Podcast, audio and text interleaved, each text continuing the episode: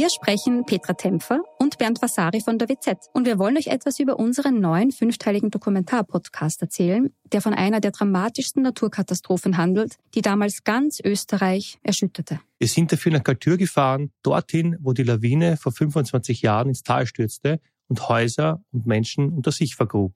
31 Menschen starben, darunter zahlreiche Kinder. Wir haben nach Antworten auf die Frage gesucht, wie es überhaupt zu dem Unglück kommen konnte und wer damals die Verantwortung getragen hat. Gibt es überhaupt einen Schuldigen? Die Kaltürer haben uns auch erzählt, wie sie die Tage nach der Katastrophe erlebt haben. Der damalige Bürgermeister war übrigens Anton Matle, der heute Landeshauptmann von Tirol ist. Ihr könnt unseren Podcast Galtür, der weiße Tod unter wz.at hören und auf allen Plattformen, wo es Podcasts gibt. Eine echte Terroristin will sie sein. Doch niemand nimmt die zierliche Frau ernst. Also beschließt sie, ihre Ziele mit Gewalt durchzusetzen. Schwer bewaffnet stürmt sie in eine Bank und ist zu allem bereit. Sie ist auch bereit zu töten.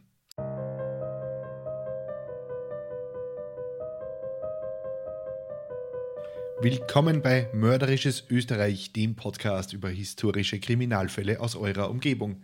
Anhand von zeitgenössischen Berichten rekonstruieren wir hier die größten Verbrechen der Geschichte Österreichs und darüber hinaus.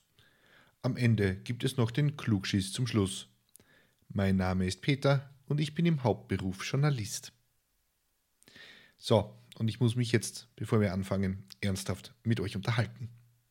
Als ich vor zwei Wochen Corona hatte und dennoch einen Podcast aufgenommen habe, war die Reaktion eher so, Jo mei, der ist eh zach, der hält das schon aus, gute Besserung, jetzt aber her mit der neuen Folge. Als ich aber davon berichtet habe, dass mein bald 20 Jahre alter Kater Caramello mittlerweile zahnlos und dement ist, ja da war auf einmal die Hölle los. Ui, die arme Kotz, geht's dem Caramello eh gut, hat er eh genug zu fressen, bekommt er genug Streicheleinheiten. Mei des Katzerl, so lieb singt er im Podcast. Und wie grauslich ist der Peter eigentlich, dass er seinen Kater wie einen Deppen hinstellt. Die Sorge um das Wohlergehen des Katers ist wirklich rührend. Mir haben sogar Leute Geld geschickt für die Therapie der Katze. Äh, das freut mich natürlich riesig und da möchte ich natürlich Danke sagen. Aber wirklich, dem Kater geht es gut, er ist bestens versorgt, wohlgenährt und darf jede Nacht bei uns im Bett schlafen. Und er ist auch in tierärztlicher Behandlung. Wenn ich das gewusst hätte, wie das ausartet, dann hätte ich lieber einen Podcast über Katzen gemacht. Die älteren Semester erinnern sich vielleicht noch an diese Show namens Wer will mich im ORF. Da saß eine ältere Dame namens Edith Klinger vor einem gackbraunen Hintergrund und hat immer arme Hunde und Katzen vor die Kamera gezerrt, damit sie eben irgendwann ein gutes Zuhause finden. Den meisten Gästen dieser Show sah man aber an, dass sie jetzt lieber woanders wären. Besonders lustig war das immer, wenn große Hunde nicht auf Sendung wollten und sie mit vereinten Kräften an der Leine ins Bild gezerrt wurden. Das klang dann in etwa so. Und jetzt kommt der Blackie, das ist ein Jagdhund.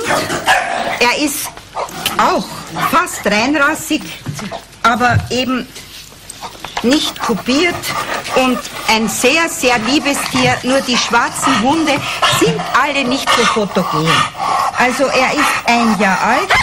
Er war so mager, dass man ihn zuerst tagelang nur füttern musste, damit er halbwegs gehen kann und stehen kann. Und jetzt ist er, er ist nervös.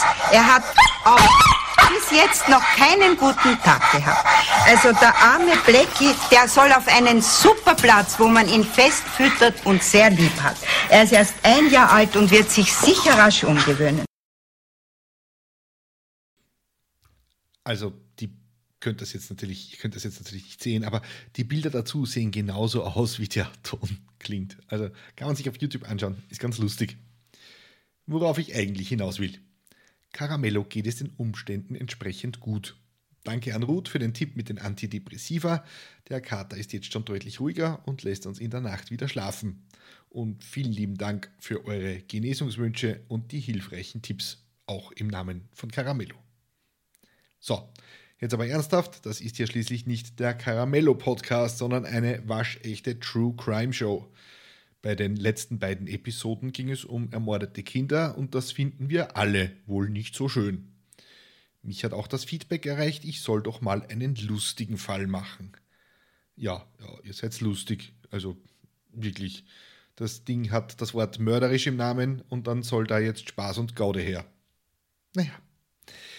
Dann habe ich ein bisschen in meinen Büchern geblättert, ein wenig gegoogelt und in Online-Archiven gewühlt, was ich halt sonst auch den ganzen Tag so mache. Und dabei bin ich auf einen Fall gestoßen, von dem ich vorher noch nie gehört hatte.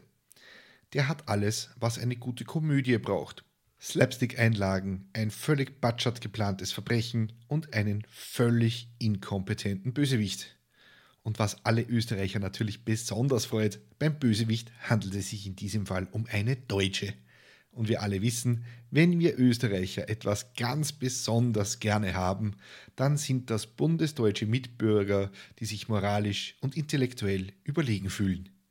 Und wie sich herausstellen wird, solche Typen hat auch die österreichische Justiz besonders lieb. Heute möchte ich euch einen Fall präsentieren, der in die österreichische Kriminalgeschichte einging, nicht weil er besonders grausam war. Er es ging nämlich weniger um die Tat selbst als darum, wie das Verbrechen begangen wurde und vor allem die Flucht der Täterin danach. Die versetzte nämlich ganz Wien in Aufruhr und naja, Gelächter.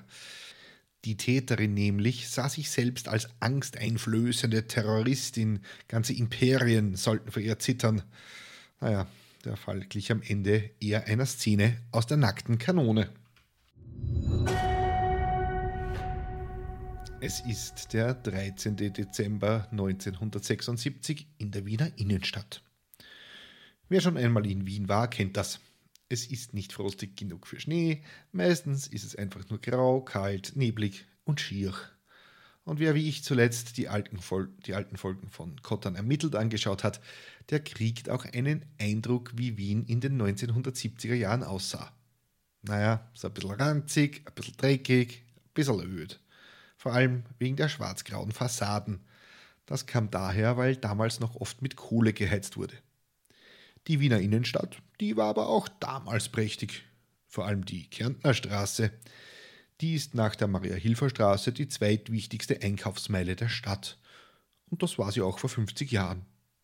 Damals, wenige Tage vor Weihnachten, war hier natürlich die Hölle los und die Menschenmassen schoben sich zwischen der Oper und dem Stock im Eisen durch die Kaufhäuser und Geschäfte.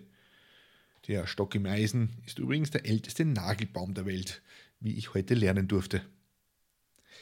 In der Kärntner Straße, da gab es früher eine Bank, und zwar die Kreditanstalt.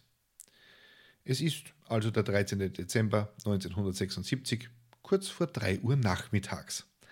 Da saß die Bankangestellte Hildegard Hutz in ihrem Rollsessel und ging geistig schon die Einkaufsliste durch. Denn die Bank, also ihr Arbeitsplatz, der würde in, die würde in zehn Minuten schließen. Ja, das waren noch Zeiten, als Banken um drei Uhr nachmittags zugesperrt haben. Daran kann ich mich auch noch erinnern. Zum Teil ist das am Land bis heute noch so. Also wer arbeiten geht, ist quasi von physischen Bankgeschäften ausgeschlossen oder von Apotheken, denn die haben auch noch Öffnungszeiten aus dem Mittelalter, zumindest hier in Österreich. Egal, schlecht für die Kunden, gut für Frau Hilde. Die wurde gerade erst vor einer Woche aus dem Krankenhaus entlassen und die Nachwirkungen der Operation spürte sie noch immer. Sie ist immer müde und sie muss sich nach wenigen Schritten schon hinsetzen und sich ausruhen, weil sie ebenso erschöpft ist. Trotzdem ging sie wieder arbeiten. Lange stehen musste sie ja ohnehin nicht. Da bemerkte sie ein junges Paar, das die Bank betritt. Na, hoffentlich sind die schnell fertig. Und drei Sperma zu, dachte sich die Frau, ohne genauer hinzusehen. Plötzlich hörte sie eine Frauenstimme. Überfall! Alles bleibt ruhig! Wobei es eher nach Alles bleibt ruhig klang. Also ganz klar keine Einheimischen, die hier die Bank überfielen. Es musste sich um des Österreichers Erzfeind handeln. Dem Piefke. So nennt man bei uns deutsche Mitbürger, die einen hörbar bundesdeutschen Zungenschlag aufweisen. Menschen oder aus Bayern oder aus Baden-Württemberg zählen da explizit nicht dazu. Die werden in Österreich nämlich gemeinhin toleriert. Während sich Frau Hilde noch über den Akzent des Räuberduos wundert, sieht sie plötzlich in den Händen der beiden Waffen aufblitzen. Beide, beide hatten Revolver in der Hand und fuchtelten damit auch eifrig herum. Es handelte sich offenbar um einen Mann und eine Frau. Der Mann hatte eine Skimaske über das Gesicht gezogen, bei der Dame dürfte es sich um eine junge Frau handeln. Keine 1,65 Meter groß, sehr schlank und sehr zierlich. Bekleidet war sie in engen Jeans, über dem Oberkörper trug sie einen braunen Poncho aus Wolle. Der Mann sprang plötzlich über die Budel, also den Tresen, und begann die Kassen der Bank auszuräumen. Die Frau warf ihm einen braunen Plastiksack zu. Für die Devisen. Der Räuber begann mit beiden Händen Banknoten in das Sackerl zu stopfen, wobei er wahrscheinlich Tüte dazu gesagt hätte. Hilde witterte ihre Chance zur Flucht. Sie hatte schließlich keine Lust, heute in der Bank von zwei Halbstarken erschossen zu werden. Und das nicht einmal eine Woche nach ihrer OP. Na, fix nicht. Laufen konnte Frau Hilde aber ja nicht so gut. Also versuchte sie mit ihrem Bürostuhl in Richtung Ausgang zu rollen. Aber die junge Räuberin hatte aufgepasst. Ihr Job war es offensichtlich, die Anwesenden in Schach zu halten, während ihr Kumpane die Kassen leer räumte. Die Gangsterin stellte sich Frau Hilde in den Weg und richtete die Waffe auf sie. Da fiel Frau Hilde auf. Moment, die kenne ich doch. Die war da schon ein paar Mal da. Ja, tatsächlich war die Frau schon mehrmals in der Bank. Da hatte sie genau diese getönten Sonnenbrillen getragen. Ihr Gesicht hatte die Frau nämlich nicht wirklich verhüllt. Sie trug lediglich eine Haube und eben diese auffällige Sonnenbrille. Aber recht viel weiter konnte Frau Hilde nicht mehr nachdenken, denn da war der Spuk auch schon wieder vorbei. Der männliche Räuber rief seiner Begleitung irgendetwas zu, das Hilde nicht verstand. Er sprang über den Schalter, ein prall gefülltes braunes Plastiksackerl in der Hand und rannte zum Ausgang. Alles stehen bleiben, niemand bewegt sich, rief die Frau, als auch sie sich an ihre Flucht machte.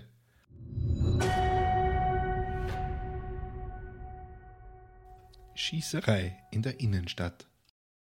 Dass der Plastiksack prall gefüllt war, lag an der schieren Menge Bargeld, die das Duo erbeutet hatte. Dreieinhalb Millionen Schilling in Form von US-Dollar, Schweizer Franken und österreichischer Währung hatten die beiden mitgenommen. Das wäre nach heutigem Geld und inflationsbereinigt fast eine Million Euro. Wow, naja, zahlt sich richtig aus. Anscheinend hat das Bankräuber-Duo hier wirklich eine ganz große Nummer abgezogen. Tatsächlich haben die beiden auch schon Wochen vorher die Bank ausspioniert, beobachtet, wie viele Mitarbeiter zu jeder Tageszeit vor Ort sind, wann die Alarmsysteme scharf gestellt werden und wann voraussichtlich, naja, das meiste Geld eben in der Kasse ist. Leider haben die beiden die Tat zwar akribisch geplant, für die Fluchtplanung hat es dann aber wohl nicht mehr gereicht. Das Räuberpaar stürmte nämlich aus der Bank und wollte zu Fuß flüchten. Ihr Plan war offensichtlich, in den Menschenmengen der Kärntner Straße unterzutauchen. Tja, die kennen wohl Wien und die Österreicher schlecht. Denn bei so verdächtigen Typen, da schaut man im Land des Hausverstands und der Ordnung genauer hin. Nicht, dass die beiden irgendetwas unternommen hätten, um wie normale Menschen und eben nicht wie Bankräuber auszusehen. Beide stürmten mit ihren Revolvern fuchtelnd aus der Bank. Der Mann trug immer noch die Skimaske. Sie drängten und sie rempelten sich an den Menschen vorbei. Kurz, naja, denen zu folgen war jetzt nicht besonders schwer, und das taten die Wienerinnen und Wiener. Eine ganze Meute aus aufgebrachten Bürgerinnen und Bürgern rannte dem Duo nach. Die beiden Täter liefen in Richtung Süden, also zur Oper. An ein Fluchtauto hatten sie nicht gedacht. Ob sie in die U-Bahn einsteigen wollten, ist heute ebenfalls unklar. Jedenfalls rannten die beiden in Richtung der Fußgängerunterführung bei der Oper.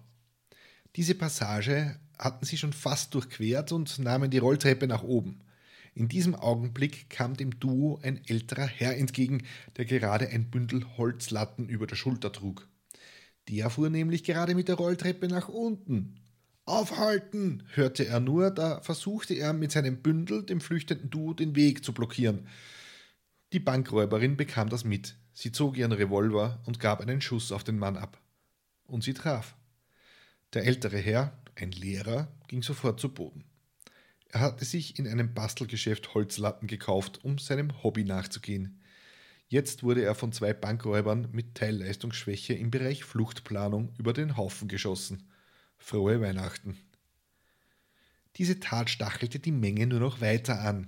Weiter ging die Jagd durch das sogenannte Jonas-Rendel. Dabei handelt es sich um eine runde Unterführung vor dem Opernhaus, wo sich Geschäfte und U-Bahn-Stationen befinden. Die Täter wollten das Reindl gerade verlassen und flüchteten weiter nach oben. Da stand zufällig ein Polizist vor dem Büro der Turkish Airways. Er hörte nur Geschrei und wie eine Menge immer wieder Aufhalten, Räuber und Überfall schrie. Da tauchten die beiden Gangster auch schon vor dem Polizisten auf. Der Mann, 25 Jahre alt, 1,70 Meter groß oder klein, bekleidet mit halblanger Jacke, dunkler Hose, den Kopf mit einer Skimaske verhüllt. Zwei, drei Meter hinter ihm hetzte eine Frau daher. Sie war etwas kleiner als der ohnehin schon nicht gerade große Mann. Sie trug eine blaue enge Jeans und einen braunen Poncho aus Wolle. Und jedes Mal, wenn ich die Worte brauner Wollponcho sage, und das noch dazu in einem Fall aus den 70ern, da kann ich dieses Ding förmlich riechen. Egal. In der Hand hatte die Frau ein prall gefülltes Plastiksackerl. Die beiden sahen den Polizisten und trennten sich, damit der Wachmann nur einen von ihnen verfolgen konnte. Der Mann lief geradeaus weiter, die Frau jedoch sprang plötzlich auf die Straße, blieb stehen, drehte sich um und zielte plötzlich mit dem Revolver in ihrer ausgestreckten rechten Hand auf den Polizisten. Sie drückte zweimal ab. Doch anscheinend war es auch um die Schießkünste der Frau ähnlich gut bestellt wie um ihre Fluchtplanung. Kugel Nummer 1 schlug im Schaufenster der Turkish Airways ein. Schuss Nummer 2 durchschlug die Tür eines geparkten VW Käfers, hinter dem der Polizist in Deckung gegangen war. Die Kugel durchbohrte die Rückenlehne des Beifahrersitzes und blieb dort stecken. Dem Beamten passierte also nichts. Dafür merkte der Polizist, wie plötzlich ein Taxi auf der Straße heranfuhr. Die Frau lief frontal auf das Auto zu und winkte dem Taxifahrer. Der bremste langsam ab und machte Anstalten, für die Räuberin anzuhalten. Doch plötzlich richtete, richtete die Frau ihren Revolver auf die Windschutzscheibe des Autos. Naja, jetzt hatte der Taxifahrer nur noch zwei Optionen. Entweder er lässt sich entführen oder schlimmstenfalls erschießen, oder er drückt das Gaspedal durch. Der Mann entschied sich für Variante Nummer zwei. Er riss seinen Wagen nach links und gab Vollgas. Dabei wurde die verdatterte Räuberin vom Auto erfasst und zu Boden gestoßen. Der Revolver flog im hohen Bogen auf die Straße. Der braune Plastiksack fiel der Frau aus der Hand und wurde ebenfalls gen Himmel geschleudert, wo er sich öffnete und einen Geldregen über der Wiener Innenstadt freigab. Plötzlich flatterten überall 100 und 1000 Schilling Banknoten, Dollarscheine und Schweizer Franken durch den Wind.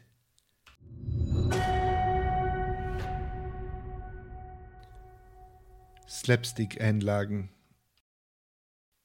Irgendwie könnte das alles eine Szene aus Die nackte Kanone sein, aber es wird sogar noch besser. In der Operngasse hat ein Teil der Meute mittlerweile die Verfolgung aufgegeben das deutlich lukrativere Geschäft des Banknotenfangens wartete schließlich.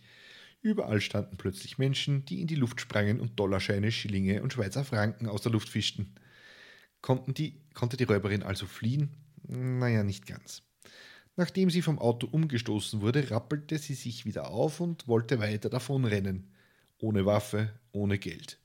Doch die wenigen Sekunden, die sie am Boden lag, naja, die haben der Kundschaft der Kärntner Straße gereicht, sie einzuholen.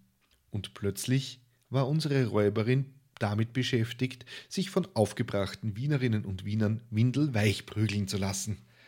Wahrscheinlich hatten die zu wenig Geldscheine abbekommen und ließen jetzt ihren Zorn an der jungen Frau aus. Irgendwann musste der Polizist einschreiten und die Dame, die gerade noch auf ihn geschossen hatte, vor dem Mob retten, indem er ihr Handschellen anlegte und sie in ein Polizeiauto setzte.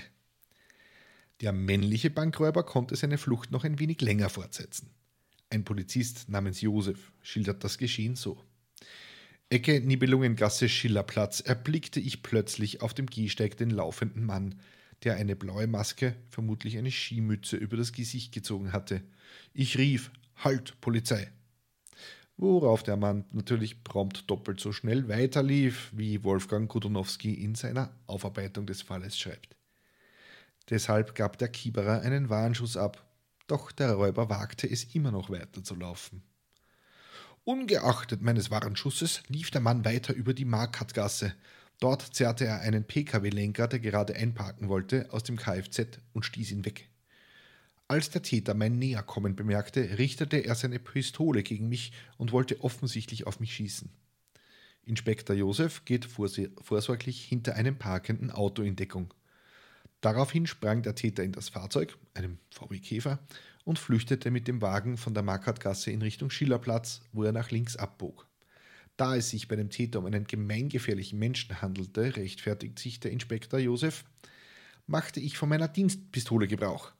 Da der Täter den Warnschuss nicht beachtet hatte, gibt, es, gibt er weitere sechs polizeiliche Schüsse gegen den flüchtenden Wagen ab. Leider vergeblich, denn obwohl ich das Fahrzeug mit Sicherheit getroffen hatte, flüchtete der Täter zickzack fahrend über den Schillerplatz in Richtung Getreidemarkt. Dann verlor Inspektor Josef und damit die gesamte österreichische Polizeimacht den unbekannten Bankräuber für immer aus den Augen. Stunden später wurde der VW Käfer etwa einen Kilometer entfernt gefunden. Er stand mit offener Tür auf der Straße vor dem Volkstheater. Naja, die Wienerinnen und Wiener hatten ihren Spaß und die Aktion hat sich für einige von ihnen richtig ausgezahlt. Schließlich schwebten da Millionen im Wind von Wien. Die Polizei musste auch hier einschreiten. Wir erinnern uns, dreieinhalb Millionen Schilling waren in dem Sackerl. Die Polizei nahm den Leuten das Geld wieder ab, wo sie konnte. Und ein ehrlicher Zeuge hat einen guten Teil des Geldes in einer Schuhschachtel sammeln können und der Polizei übergeben. Stunden nach dem Geldregen brachte eine gesetzestreue Bürgerin noch einmal 500 Schilling auf die Polizeiinspektion. Naja, dennoch fehlten insgesamt 730.400 Schilling, also rund 200.000 Euro, die in den Taschen der Wienerinnen und Wiener für immer verschwanden. Selbst Tage später wurden noch Banknoten in Abflüssen und hinter Mülltonnen gefunden. Ja, wen haben wir denn da? Da sitzt jetzt also eine junge Frau im Sicherheitsbüro. Die hat ein blaues Auge und jede Menge Blessuren davongetragen, als sie zuerst angefahren und dann verprügelt wurde. Beute hat sie keine, dafür die Aussicht auf viele, viele Jahre in der Gastfreundschaft der österreichischen Justiz. Aber wen hatten die Ermittler da eigentlich? Klar war nur, es muss sich um eine deutsche Staatsbürgerin handeln. Kein Österreicher spricht so. Der Österreicher hat nämlich ein sehr ausgeprägtes Gehör, das gleichzeitig als Ordnungssinn für den größten Feind aller alpenrepublikanischer Gemütlichkeit gilt, den gemeinen Piefke. Und natürlich übertreibe ich hier ein wenig und ich will jetzt keinesfalls unsere deutschen Zuhörer beleidigen, aber in Österreich ist es tatsächlich so, ähm, dass man es als Bürger aus Deutschland nicht immer besonders leicht hat. Besonders wenn man hörbar anders klingt. Ich kenne das auch aus dem beruflichen Kontext. Da werden Deutsche schnell als arrogant, hochnäsig und überheblich wahrgenommen. Und wir Österreicher lassen sie das dann gerne auf unsere Art spüren. Wir stöhnen uns nämlich deppert. Tja, hochnäsig, arrogant und überheblich ist auch die gefangene Bankräuberin. Und naja, die spürt dann auch, wie gerne wir solches Verhalten in diesem Land haben. Die ganze Aktion des Überfalls hat die Flucht, also von der Flucht bis zur Festnahme und zum Verhör, hat nicht einmal eine Stunde gedauert. Um 16 Uhr sitzt die Gangsterbraut schon im Vernehmungszimmer. Dort sagt sie kein Wort, außer dass sie ihren Anwalt sprechen möchte. Sein Name Klaus Croissant. Nein, Leute, wir sind immer noch nicht in der nackten Kanone. Der, heißt, der Typ heißt wirklich wie französischer Blätterteig. Jetzt mal ernsthaft. Niemand würde Klaus Croissant in ein Drehbuch einer Slapstick-Komödie schreiben, weil es einfach zu absurd ist. Aber beim Namen Klaus Croissant Entschuldigung.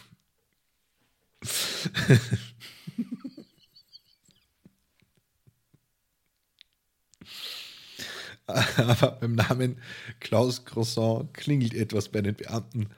Das war doch der Typ. Das war doch der Typ, der die Mitglieder der Bader-Meinhof-Bande eher wenig erfolgreich verteidigt hat. Kann es sein, dass unsere Bankräuberin mit dem blauen Auge ein Mitglied der Rote Armee-Fraktion ist? Also gehen die Wiener Ermittler die Fahndungslisten aus Deutschland durch. Tatsächlich, Auf einem Fahndungsfoto ist eine junge Frau mit kurzen schwarzen Haaren abgebildet, die der zerzausten Verdächtigen schon sehr ähnlich sieht, also von den blauen Augen einmal abgesehen. Dabei handelt es sich um Waltraud Bog, eine 26, einer 26-Jährigen, die in Deutschland im Zusammenhang mit mehreren Banküberfällen stand und als Terrorverdächtige galt. Denn ihr werden Verbindungen zur Roten Armee-Fraktion, einer linksextremistischen Terrororganisation der 60er und 70er Jahre in Deutschland nachgesagt. Sollte es sich bei der komödiantischen Bankräuberin also tatsächlich um eine international gesuchte Terroristin handeln? Nicht nur im Sicherheitsbüro in Wien ist man eigentlich der Meinung, dass dieser Fall nicht noch absurder werden kann. Die Frau wird stundenlang verhört. Erst nach Mitternacht knickt sie ein. Jawohl, ich bin Waltraud Bog. Aber wenn Sie mich zu eventuellen Mittätern fragen, so sage ich gar nichts. Auch nicht, ob ich einer Gruppe angehöre. Aha. Die Ermittler bohren nach. Ob sie eine Extremistin sei? Antwort: Ja. Äh, links oder rechts? fragten die etwas verdutzten Polizisten. Antwort: Links.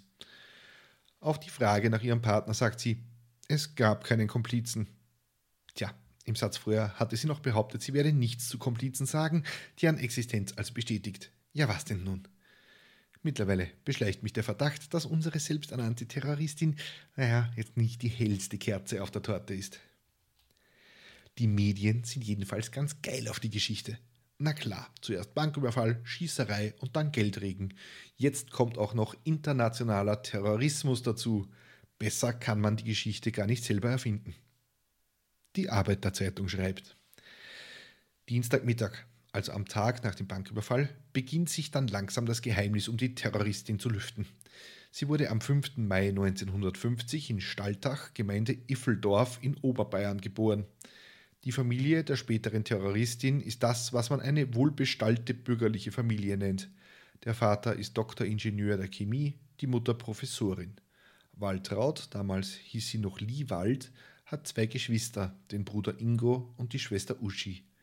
Zwei Jahre nach der Geburt von Waltraud zieht die Familie Liewald nach Frankfurt am Main in die Jakob-Brunner Straße 16. Das Mädchen erhielt eine gediegene Erziehung und Ausbildung. Am 4. April 1973 heiratet sie Peter Jürgen Bog. Die Frau kommt dann, wie, das ermitteln selbst noch die Verfassungsschützer in der BRD, mit einer besonders radikalen Bader-Meinhof-Nachfolgegruppe in Kontakt. Ermittlungen der Fahnder zufolge soll sie sogar noch den berüchtigten Terroristenchef Bader persönlich gekannt haben. Dieser dürfte sie wesentlich beeinflusst haben.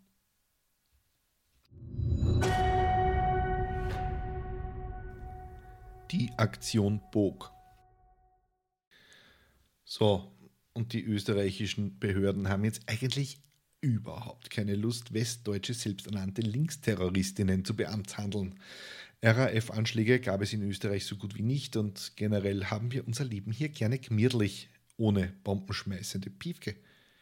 Aber die Frau hat schließlich eine Bank überfallen und einen Mann erschossen. Zu ihrem Glück wurde der Herr Lehrer mit den Holzlatten aber nur schwer verletzt und überlebte. So entkommt Bog zumindest einer Mordanklage. Dennoch, Bankraub, die Schießerei und ein Mordversuch, na, da kommt dann schon nach österreichischem Recht einiges zusammen. Da braucht es gar keinen terroristischen Hintergrund mehr. Dennoch gab es Stimmen, die gute Waltraud einfach nach Deutschland abzuschieben. Sollen sich doch die deutschen Behörden mit ihr rumärgern.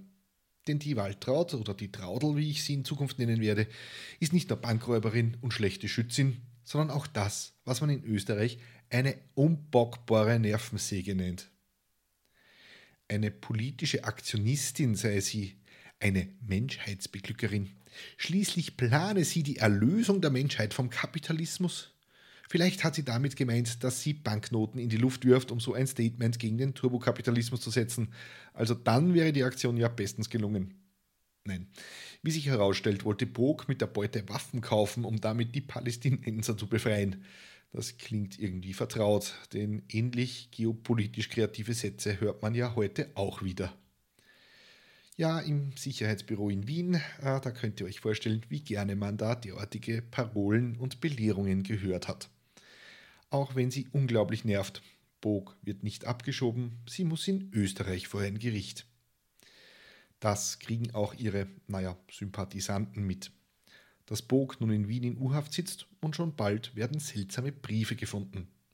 Auf einem Fensterbrett des Wiener Verkehrsamtes auf der Spittelauer Lände wird auf einmal ein Kuvert gefunden.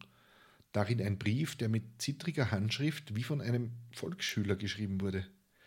Am Freitag, dem, 12., dem 17.12., muss Frau Waltraud Bog freigelassen werden. Wenn nicht, sehen wir uns leider gezwungen, einen Zug zu sprengen und jeden Tag einen Polizeibeamten zu erschießen. Zur Warnung und zur Bestätigung, dass wir es ernst meinen. Sprengen wir jetzt nur eine kleine Ladung. Den genauen Zeitpunkt der Freilassung erfahren Sie noch. Tatsächlich wurde am 17. Dezember vor dem Wiener Verkehrsamt eine kleine Bombe gezündet. Niemand wurde verletzt. Und es gehen auch immer mehr Sprengladungen in Wien hoch, die aber in der Literatur gerne eher als Böller beschrieben werden. Die Angst vor dem Bombenterror der Sympathisanten der Bankräuber Traudel hält sich also eher in engen Grenzen. Ein zweiter Drohbrief wurde am 18. Dezember in Wien 19 Gunoldgasse 3 deponiert, nachdem er am Tag davor die gesetzte Frist abgelaufen war und Frau Bog natürlich nicht freigelassen wurde. An den Polizeipräsidenten. Wenn am Montag, 20.12. Frau Bog nicht freigelassen wird, zwingen Sie uns, die erste Drohung wahrzumachen. Wir sind keine Mörder. Wir wollen nur Frau Bog und die eine Million als Entschädigung. Coca-Dose und Verkehrsamt haben wir gemacht, aber das andere waren wir nicht. PS zur ersten Drohung: Der Zug wird mit 30 bis 50 Kilo Donarit gesprengt. Also sie haben zugegeben, dass sie, vor, dass sie eine Coca-Dose und Coca-Cola-Dose vermutlich und das Verkehrsamt irgendwas angezündet haben. Und sie werden mit Donarit, das ist ein in Österreich sehr bekannter Sprengstoff, einen Zug in die Luft jagen. Aber nein, Mörder sind wir keine. Aber wir werden jeden Tag einen Polizisten erschießen und einen Zug sprengen. Aber nein, nein, Mörder sind wir natürlich nicht. Ah ja, und für unseren Aufwand erlauben wir uns außerdem eine Million Schilling in Rechnung zu stellen. Und ihr merkt jetzt auch, warum niemand diese Typen wirklich ernst nahm.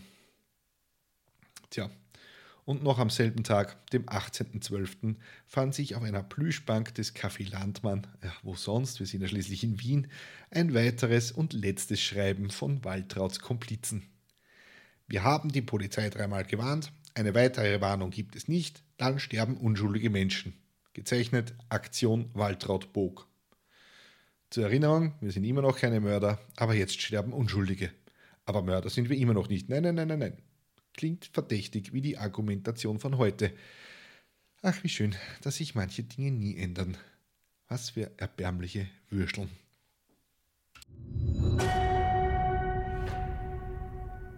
Der Prozess. Die Justiz hat es eilig, diese nervige Deutsche endlich loszuwerden. Also wird nach nicht einmal drei Monaten wird der Prozess gemacht.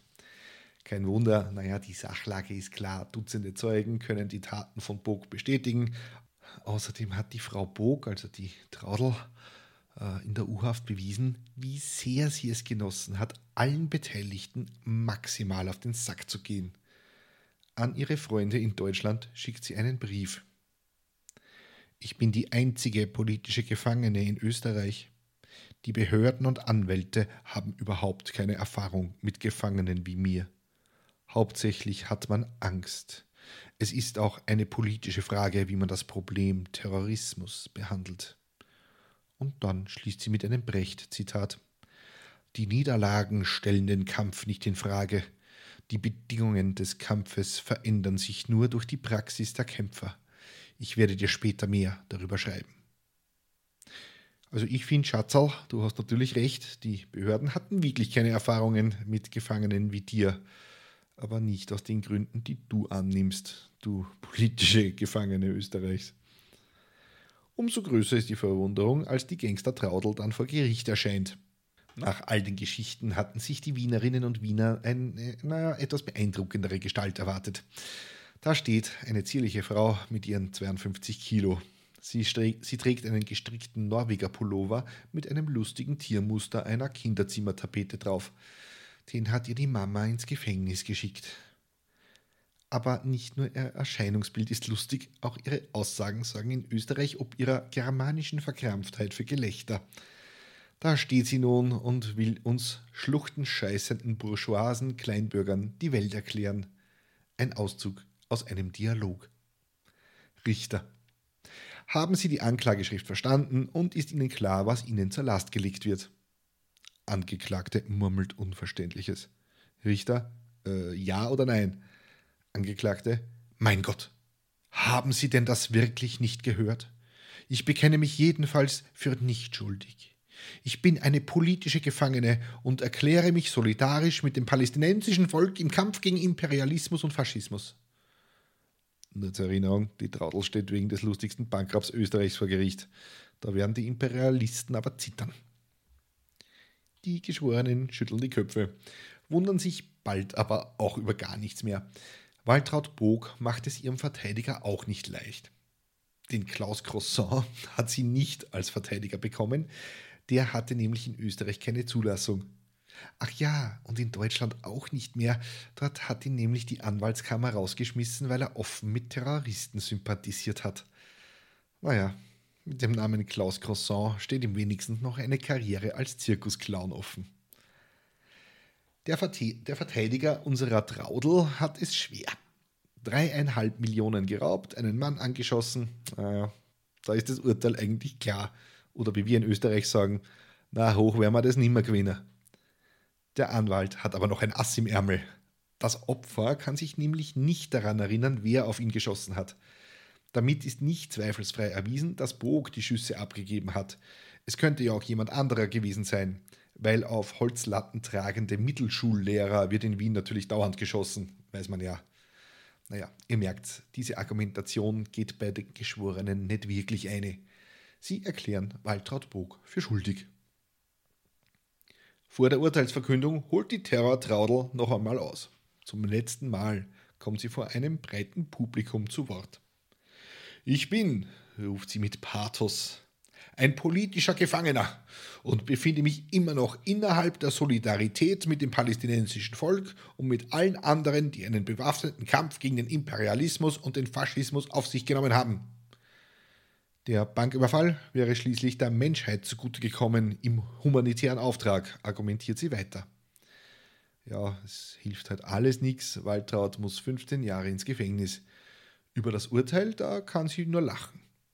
Ihr Anwalt meldet Berufung an. In der zweiten Instanz wird die Strafe tatsächlich gesenkt. Auf zwölfeinhalb Jahre Kerker. Na jo.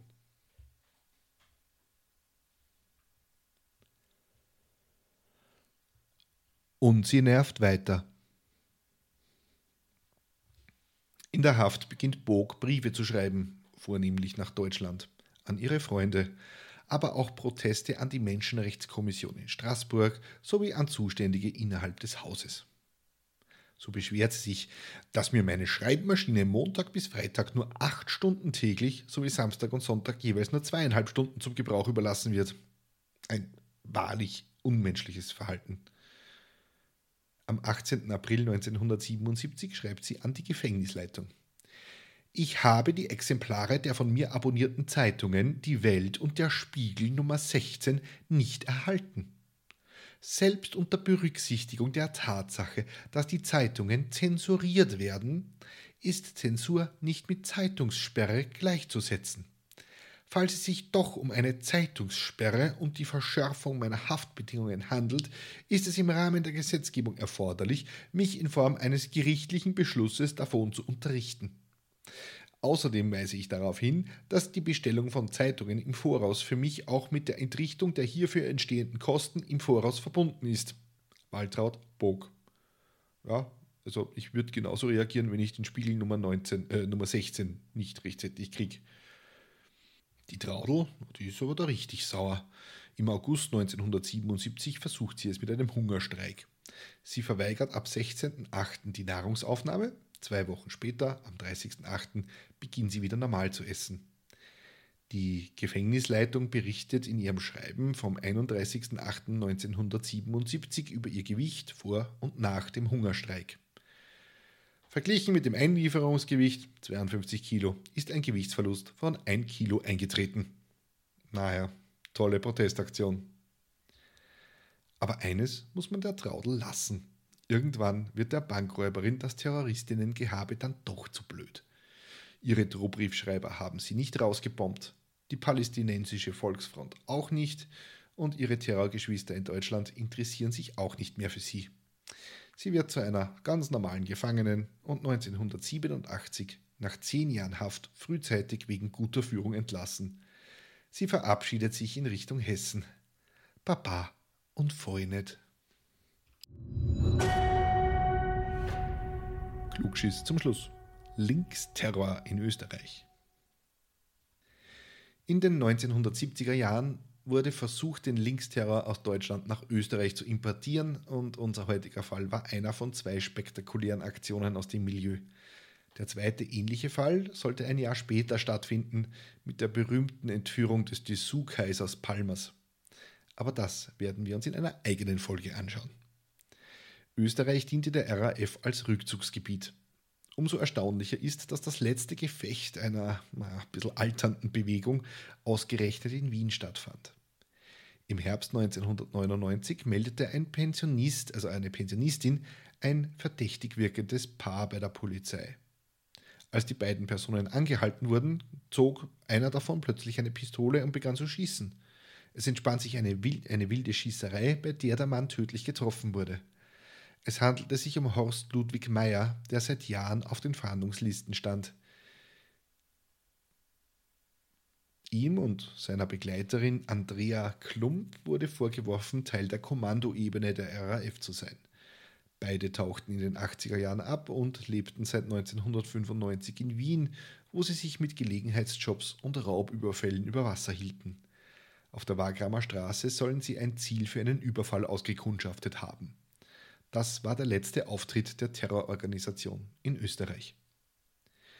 Anders als der deutlich populärere Rechtsextremismus hat es der linke Terror in Österreich deutlich schwerer. Der jüngste Anschlag stammt aus dem Jahr 2022, also genauer gesagt aus dem Oktober. Da haben ein paar Chaoten Polizeiautos mit nach Kotze stinkender Buttersäure übergossen, sodass sie für den weiteren Dienstgebrauch nicht mehr geeignet waren wie es im aktuellen Verfassungsschutzbericht heißt. Der österreichische Geheimdienst DNS befürchtete zwar, dass im Zuge des Ukraine-Krieges mehr linksextreme Aktionen folgen könnten, schließlich gibt es bei Rechten wie Linken ganz, ganz treue Putin-Fans. Außerdem sei es in Zeiten der hohen Inflation wahrscheinlich, dass Kapitalismuskritik wächst und deshalb linksextreme Ansichten aufblühen könnten. Wie sich herausstellte, kam es dazu aber nicht. Den österreichischen Linksextremen gehen nämlich die Leute aus. Die DNS schreibt gar von einem nachhaltigen Rekrutierungsproblem. Aktuell würden linksextreme Kreise versuchen, die Klimaprotestbewegung zu unterwandern, heißt es da, auch eher mit mäßigem Erfolg. Und warum? Naja, weil Formeln wie Klassenkampf im Jahr 2024 einfach nicht mehr so ziehen wie in den 70er Jahren das klingt heute einfach nicht mehr, nicht mehr modern. Das ist halt einfach ein altes Konzept irgendwie. In der Gesamtbetrachtung stellt der Linksextremismus gegenwärtig keine ernsthafte Gefahr für die Funktions- und Handlungsfähigkeit des Staates dar. Für die öffentliche Ruhe, Ordnung und Sicherheit sind Teilbereiche des linksextremen Spektrums jedoch weiterhin als Risiko zu bewerten, heißt es im Abschlussbericht. Naja, das klingt ja ziemlich lahm. Ja, und das war sie, die 57. Episode von Mörderisches Österreich. Heute ohne Mord, nur mit einem Mordversuch. Naja, soll es auch geben. Wenn euch die Folge gefallen hat, könnt ihr mir auf steadyhq.com slash mörderisch einen Euro in den Hut werfen. Danke an Andrea, Ralf, Dagmar, Sarah, Mechthilde, Sigi, Nathalie, Eva, Bianca, Björn, Elisabeth, Patricia, Alexandra, Jalustus, Bianca, Bernd, Lara, Martin, Natascha, Johannes, Ingmar, Juliane, Daphne, Thomas, Chris, Bernhard, Annemarie, Petra, Haji, Anna, Monika, Philipp und Diana, die diesen Podcast unterstützen. Keine Sorge, die ersten 30 Tage als Mittäter sind kostenlos und ihr erhaltet die aktuelle Folge immer einen Tag früher als alle anderen und das ganz ohne Werbung. Wenn ihr auf Steady den Newsletter abonniert, bekommt ihr noch kostenlos Bonusmaterial zu den Fällen. Diesmal sind es Fotos von der Gerichtsverhandlung gegen die Traudel, die sich als großartige Linksterroristin bezeichnete, aber in Wahrheit selbst beim einfachsten Banküberfall scheiterte. Wenn euch ein monatliches Abonnement zu viel ist und ihr nicht noch einen Abbucher auf eurem Konto gebrauchen könnt, hey, glaubt mir, ich verstehe das, ich weiß, wovon ich rede, dann könnt ihr mir via paypal.me.moepodcast eine kleine Spende zukommen lassen. Vielen Dank an Florian, Anna, Katharina, Ingrid, Annette, Rita, Astrid und Johanna, die mich in meiner Arbeit unterstützen. Den Link dazu findet ihr in den Show Notes. Ja, und wenn ich mir jetzt noch was wünschen darf, dann wäre das natürlich Feedback zu den Episoden in Form von Reviews auf Spotify, Apple Podcasts und überall, wo ihr Podcasts bewerten könnt. Fünf Sterne werden mir natürlich am allerliebsten. Wenn ihr mir persönlich Feedback geben oder mir Hinweise für einen Fall geben möchtet, dann schreibt mir bitte einfach eine Nachricht auf Steady. Außerdem gibt es eine E-Mail-Adresse namens mösterreichpodcast.gmail.com. Über diese Mailadresse könnt ihr euch gerne direkt an mich wenden. Schaut euch gerne auf YouTube vorbei, dort könnt ihr den Podcast anschauen, wie das geht. Ich habe es immer noch nicht rausgefunden. Irgendwas technisches, Technomagie, keine Ahnung. Und noch ein kleiner Tipp zum Abschluss. Wenn ihr von dem ganzen Mord und Totschlag hier auf diesem Kanal einmal eine Pause braucht, dann hört doch mal bei Steuerfrau, dem Podcast rein.